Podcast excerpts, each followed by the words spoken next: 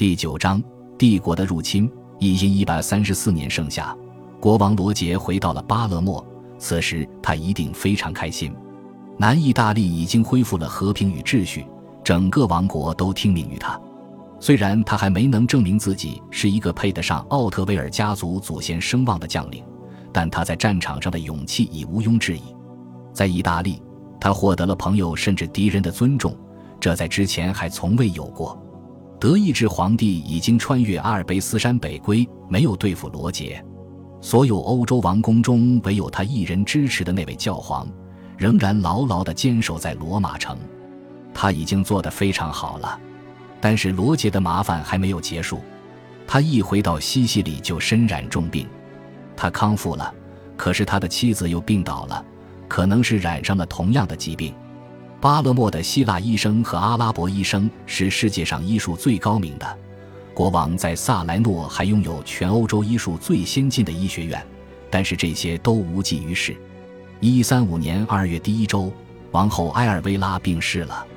她是一位事迹不清晰的人物。这位西班牙公主在二十二岁时嫁给了，具体背景不详，罗杰，然后与他共同度过了十八年。与罗杰的母亲阿德莱德不同。埃尔维拉从不参与政治事务，她也从不会像罗杰的伯母令人敬畏、难以忘怀的萨莱诺的西吉尔盖塔一样陪同丈夫亲征。据泰莱瑟的亚历山大记载，埃尔维拉以虔诚和慈善著称，但是我们没有发现她捐建修道院的记录。这位修道院院长的话，可能不过是善意的编年史家对去世的王室成员所写的敷衍性宋词。最令人动容的证据是丈夫罗杰对她去世的反应。罗杰伤心欲绝，他含着悲痛退到宫中，除了几个宫廷成员和议事会成员，再无其他人见过他。正如亚历山大所说，不仅远离他的臣民认为国王已经跟随妻子而去，甚至国王身边的人也相信此说。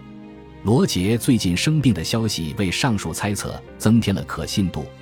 他去世的谣言迅速传到意大利本土，一时间没有比这更加可怕的谣言了。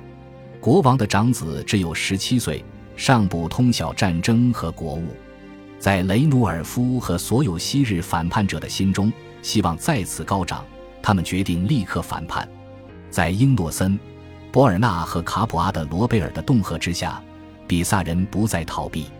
十三个月之后的四月二十四日。他们承诺的舰队载着八千人，由罗贝尔亲自率领，停靠在那不勒斯港。瑟尔吉乌斯公爵热情地接待了他们。这位公爵再次轻易地换边站队了。比萨舰队的到来使那些摇摆不定的人坚定了反叛的信念。数天之内，坎帕尼亚再次陷入混乱。中世纪意大利的历史，以及之后的历史，的确充满了毫无结果的战争记载。战斗的浪潮时涨时退，漫上半岛之后又退回海中，城市被围攻并攻陷，又被解围或收复。这一场沉闷的斗争似乎永远不会结束。这些历史对历史学家来说都足够冗长乏味了，对其他人而言则更加难以忍受。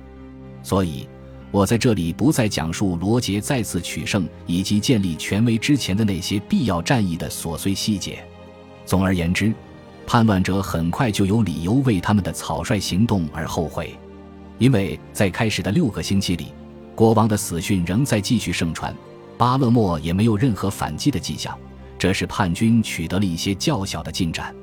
但是罗杰在意大利本土的官员和守军牢牢地守护着王国，阻止叛军取得有意义的进展。六月五日，西西里舰队出现在萨莱诺外海。罗杰之所以从丧妻之痛带来的麻木萎靡中振作起来，不单有这次威胁大陆统治秩序的新叛乱，还有无尽的愤怒。从天性上来说，罗杰从来不是性情暴躁的人，甚至是现在，他似乎也没有强烈的痛恨卡普阿的罗贝尔。虽然去年罗贝尔不理会罗杰的招降，现在依然是一个公开的反叛者。他作为宣誓效忠过的封臣，违背了忠诚的诺言。但是，至少他没有在数月前刚刚宣誓就拿起武器反叛，那样会加重罗杰的愤怒。而雷努尔夫和瑟尔吉乌斯的情况却大不相同。在前一年，这两人在罗杰面前下跪，将双手放在罗杰的手中宣誓效忠。雷努尔夫确实做得更加过分，他利用国王亲属的身份上演了一出病态的煽情戏码，回想起来简直让人反胃。这是最黑暗、最无耻的背叛行为，不可原谅。说句公道话，我们应该知道雷努尔夫或许真的相信国王罗杰已死，然而。无论有没有这层亲戚关系，这次他都知道自己已经罪责难逃，他必须与时间赛跑。流亡比萨的教皇英诺森一直对北方的海洋共和国保持压力，尤其是对热那亚。热那亚承诺派遣舰队和人员在一千一百三十四年前去援助，却至今还没有踪影。在阿尔卑斯山以北。名古的圣博尔纳在每一处讲道台痛斥罗马城内那个搞分裂的教皇和他扶上宝座的国王。博尔纳发誓，他永不停止斥责，除非能发起新的十字军运动打击他们。即使是现在，如果叛军能够坚持足够长的时间，他们仍然可以自救。雷努尔夫率领四百名部下迅速赶赴那不勒斯。卡普阿的罗贝尔毫不理会国王提出的单独媾和的要求，加入了雷努尔夫的叛军。瑟尔吉乌斯公爵比他们更加担忧，欣然迎接他们，并开始准备应对围城战。对一一一百三十五年南意大利的一般旁观者而言，甚至对罗杰国王而言，夏季的一系列事件似乎不过是权力角逐的延续。这场角逐在过去八年中几乎从未中断过。事实上。从那三个主要的坎帕尼亚叛乱分子盘踞那不勒斯的时刻起，这场权力角逐的性质就完全发生了转变。迄今为止，这场角逐从本质上说都是国内事务，是国王与封臣的实力较量。国王应该对对立教皇一直待在罗马城一事负主要责任，还要对这一危及整个欧洲政治和宗教秩序根基的宗教分裂负主要责任。但这些事是附带发生的，没有哪个外部的国家真正拿起武器对付罗杰，除非算上那些不守时的、极没有效率的比萨雇佣军。洛泰尔长途跋涉来到意大利，也只不过是为了自己的加冕礼而已。叛军退回那不勒斯，标志着叛乱的领导者不再是罗杰的封臣，而是已经上升到国际层面。教皇英诺森和博尔纳早已接受以下事实。他们无法将阿纳克莱图斯逐出罗马城，西西里国王仍在保护他。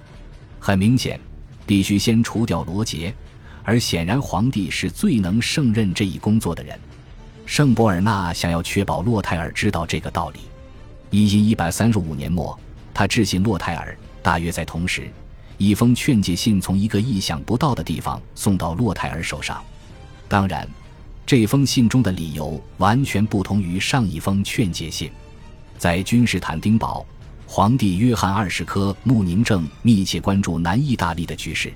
普利亚沿海的港口距离拜占庭帝国在亚得里亚海对面的边界只有六七十英里。他们在不到一个世纪之前还属于拜占庭帝国的伦巴第军区。拜占庭帝国始终没有放弃拥有这些地方的主张。近几年来。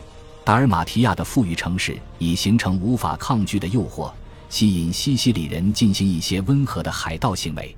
此外，对北非海岸的侵袭表明，西西里国王早已不再满足于现有的领地。如果不遏制他的话，他可能很快就会将地中海变成自己的内湖。安条克公国的局势仍然不明朗。他是罗杰的堂兄伯埃蒙德在第一次十字军东征时建立的公国。而伯埃蒙德的儿子伯埃蒙德二世于一千一百三十年初战死沙场，没有留下子嗣，因此西西里国王罗杰正式宣布继承安条克公国。目前南意大利的繁忙事务使罗杰无法有效抽身，但是如果他有机会，就会重提安条克的事情。而约翰二世最不想看到的便是西西里军队侵扰他的南方边境。简而言之。如果罗杰像半个世纪前的罗贝尔吉斯卡尔一样成为拜占庭帝国的眼中钉，约翰二世就一定会出手阻止。一一一百三十五年，约翰派使者去见洛泰尔，慷慨的承诺提供资助，以助他在战斗中一劳永逸的一举击溃西西里国王。感谢您的收听，喜欢别忘了订阅加关注，主页有更多精彩内容。